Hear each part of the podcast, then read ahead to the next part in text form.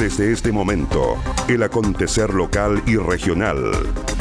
Conectados con la noticia. ¿Cómo están? Bienvenidos a la revisión de las informaciones en esta nueva edición de Conectados con la Noticia. Saludamos a las radios que hacen posible que este informativo llegue a todo el archipiélago. Radio Coloane de Kemchi, 92.3, Caramelo de Ancud, 96.1, Radio Pudeto de Ancud, 98.1 FM, Voz del Sur, 105.9 en Quellón y 106.1 en La Noticia Radio para Castro y alrededores.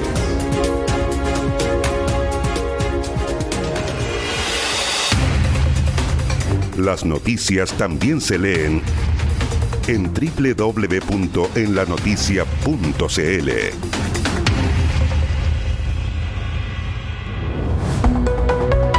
Vamos al desarrollo de las noticias. Fiscal Nail Lamas lideró diligencia de exhumación en caso de Julia Teca en Castro. El fiscal jefe de Maullín Los Muermos, Nail Lamas Caamaño, se constituyó en el cementerio La Chacra de la ciudad de Castro para dirigir en terreno la diligencia de exhumación del cuerpo de doña Julia Teca, luego que dispusiera la realización de una autopsia en el Servicio Médico Legal de Puerto Montt.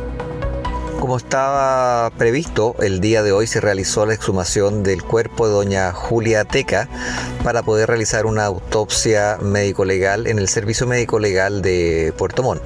La diligencia se realizó sin inconvenientes en el cementerio La Chacra de Castro, donde concurrieron familiares de la persona fallecida, personal de la Brigada de Homicidios de Puerto Montt, Servicio Médico Legal, Carabineros de Castro y este fiscal dirigiendo la diligencia. El cuerpo será trasladado el día de hoy al Servicio Médico Legal de Puerto Montt a la espera que en dicho lugar se hagan las pericias tanatológicas necesarias para esclarecer la causa de muerte de doña Julia Teca Colún. El cuerpo, según consignó el representante del Ministerio Público, será trasladado hasta Puerto Montt a la espera de que en dicho lugar se hagan las pericias tanatológicas necesarias para esclarecer la causa de muerte de doña Julia Teca Colún. Asimismo, el persecutor indicó que los funcionarios de la Brigada de Homicidios están realizando en Castro otras diligencias encargadas en el marco de esta investigación. El comisario Franco Cárdenas de la Brigada de Homicidios de Puerto Montt se refirió a estas diligencias. Una vez finalizada la exhumación de la señora Julia Teca, la Brigada de Homicidios se encuentra realizando diversas indagatorias en base a una orden de investigar del fiscal Naín Lamas para establecer fehacientemente la causa de muerte de esta señora, además de los eventos que rodearon su deceso. En este sentido, se están realizando diligencias de entrevistas tanto en Castro como en Puerto Montt. Cabe recordar que el fiscal Nail Lamas fue designado por la fiscal regional de los lagos, Carmen Gloria Bitber, para la investigación de los hechos vinculados a la muerte de Julia Teca Colún, hecho ocurrido el 15 de julio, produciéndose la oportunidad una espera de varias horas antes que su cuerpo pudiera ser levantado del lugar de su hallazgo.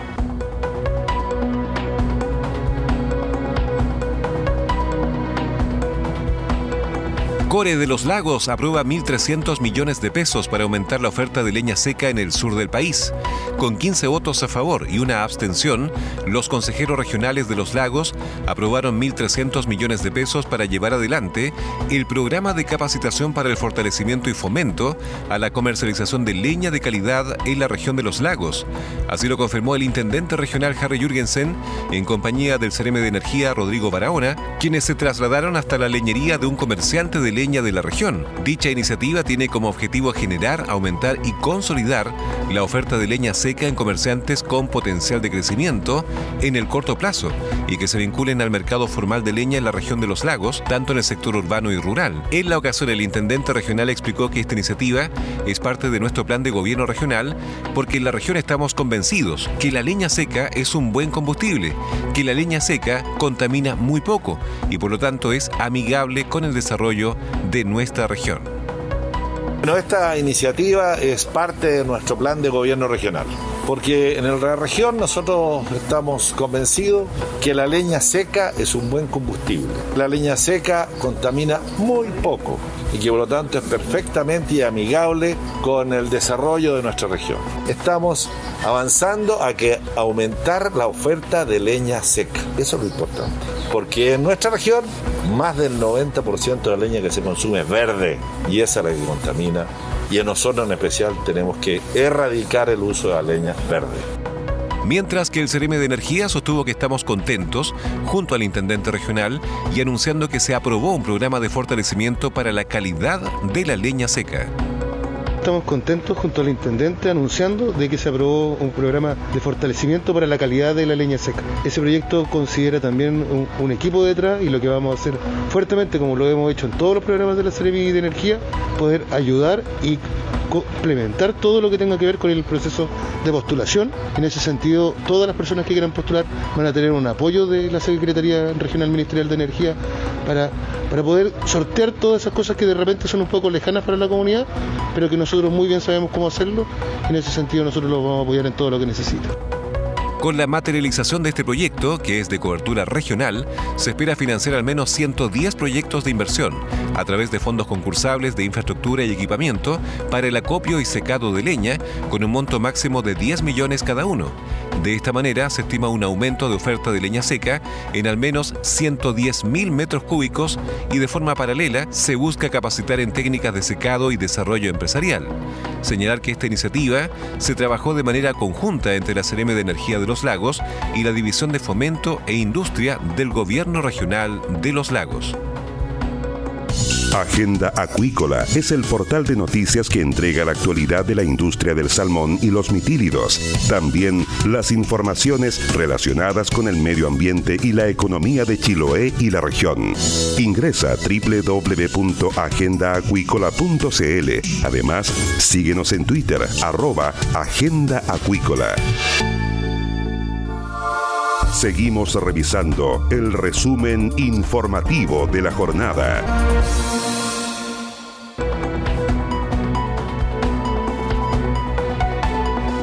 Alcalde de Quellón respaldó a manipuladoras de alimentos a las cuales se pretende quitar una serie de beneficios económicos. Como injusto calificó el alcalde Cristian Ojeda la situación que están viviendo las manipuladoras de alimentos del sindicato Violeta Parra a puertas de una nueva licitación pública que determinará a la empresa que distribuirá la alimentación a los alumnos en los distintos establecimientos educacionales de la región de los lagos. Entre los desmedros económicos a los cuales se verían afectadas las manipuladoras de alimentos se encontraría el no pago de sus salarios de los meses de enero y febrero, bonos zonas extremas y la gratificación legal, situación que para el jefe comunal representa un retroceso en los derechos de las manipuladoras de alimentos, en vez de seguir fortaleciendo la relación laboral, según denunció el edil. El alcalde hizo un llamado al gobierno, a los parlamentarios y a las autoridades de Junaev para que revoquen estas medidas, entregando su total respaldo a las trabajadoras. Este es un estamento sumamente importante para nuestros niños y jóvenes, dijo, reiterando que es injusto que a ellas se les afecte con estas medidas, en vez de seguir fortaleciendo la relación laboral y encuentro que es injusto que se retroceda en todos estos procesos y en todas estas luchas que han dado ellas. Yo pido al gobierno, pido a los parlamentarios, a las autoridades de Junaev que revoquen esta situación, que se le pague enero, se le pague febrero, tal como muchos que están en educación, es un estamento sumamente importante para nuestros niños, para nuestros jóvenes en la alimentación y hoy día creo que es injusto, vuelvo a repetir, es injusto una vez más que a ellos se les afecte con estas medidas que en vez de ayudar y seguir seguir fortaleciendo es un retroceso. Así que todo mi apoyo a las manipuladoras de alimentos de nuestra comuna de Quellón, de Chiloé y de la región. La segunda directora del Sindicato de Manipuladoras de Alimentos, Violeta Parra, que agrupa a cerca de 900 mujeres en las provincias de Yanquihue, Chiloé y Palena, Luisa Ojeda, expresó su preocupación por los antecedentes que solo conocieron en las últimas horas, donde en el nuevo contrato que se les pretende hacer firmar no figuraría el bono de zonas extremas, la gratificación legal y la suspensión de la cancelación de sus remuneraciones en los meses de enero y febrero Lo encontramos en este momento acá afuera del municipio con siguientes inquietudes. Ah, por las nuevas licitaciones que vamos a tener, que lo están quitando el bono son extrema, la gratificación legal. Entonces nosotros ahora lo que estamos es para que la nueva licitación, antes que entre a la Contraloría, eso vaya dentro de la, de la nueva licitación. Ahora este Junaed tampoco quiere dar más plata a la, a la empresa y por lo tanto lo quieren quitar el mes de no pagarlo enero ni febrero. Eso es el apoyo de tanto de las autoridades como de todas nuestras colegas para estar unidas en esta, en esta nueva, como dice, lucha que estamos haciendo. La dirigente señaló que seguirán atentas a la evolución que vaya teniendo este nuevo inconveniente que pretende quitarles una serie de beneficios económicos, los cuales se consiguieron en negociaciones y movilizaciones.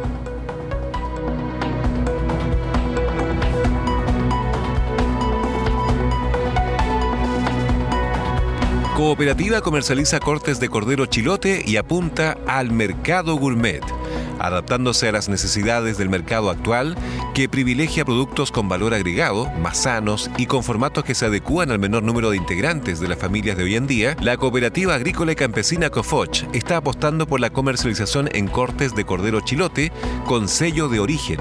Se trata de carne congelada y sellada al vacío, cuyo posicionamiento apunta al mercado gourmet, restaurantes, hoteles, tiendas, boutiques y venta a domicilio. El CRM de Agricultura, Eduardo Winkler, resaltó el trabajo de la asociación quienes lograron agregar valor a un producto típico del archipiélago que está protegido por un sello de origen. Estamos muy contentos de ver este avance de esta cooperativa. El ministro Antonio Walker dice que el futuro de la agricultura es el cooperativismo moderno, indicó la autoridad. Iris Díaz, gerente de Cofoch, señala que la cooperativa está procesando el cordero chilote con sello de origen para venderlo congelado. Se trata de una carne más magra, con menos grasa intramuscular que otras razas de ovinos. Un producto que es el cordero chilote con sello de origen.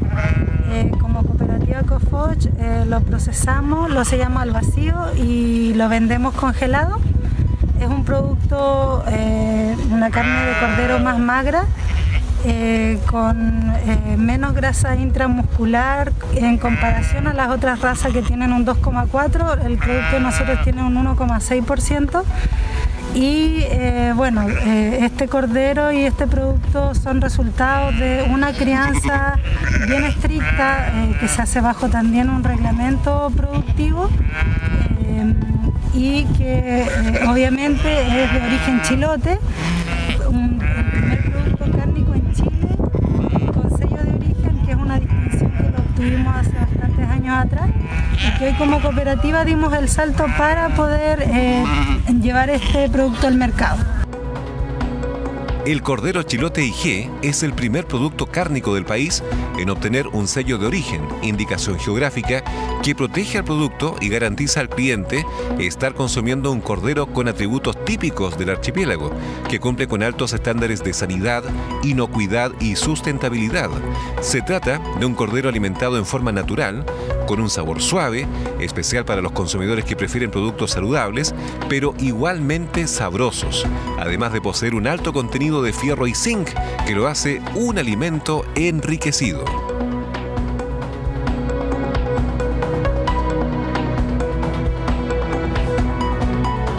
Autora del himno de Castro, recibe su esperado título de dominio. Detrás de cada título de dominio existe una historia de vida una historia de familia o tal vez una historia de ciudad.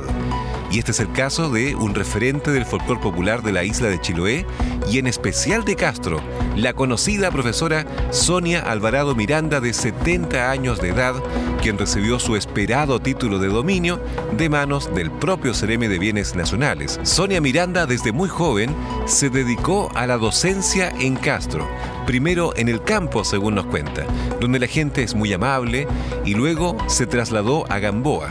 Hizo clases en la conocida Escuela Número 1 y colegios como el Teresa de los Andes, donde terminó su carrera como docente.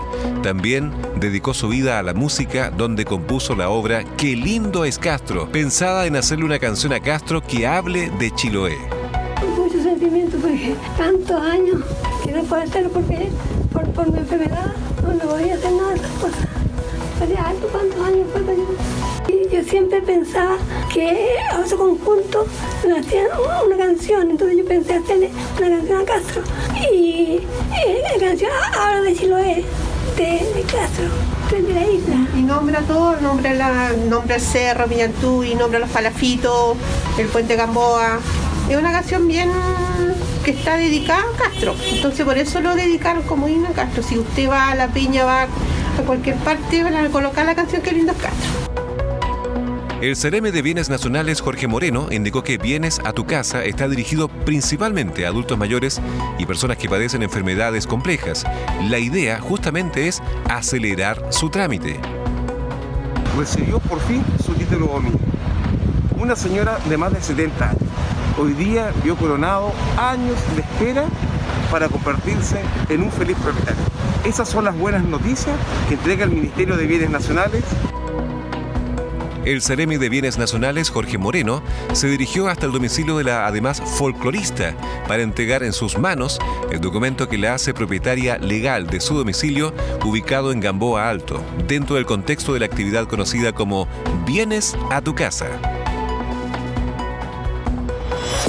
Estás en sintonía del espacio informativo líder de la provincia.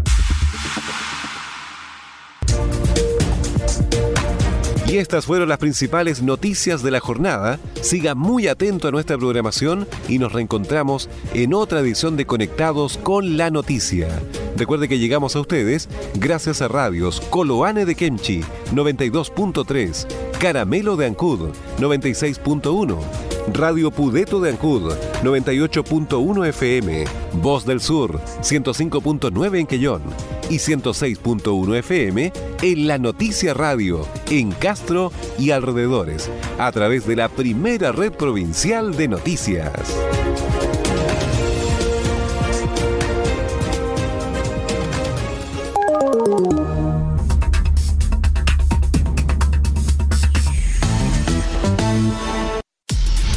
más conectados y en todo momento. Más 56 9 62 63 92 03. Tu opinión nos importa.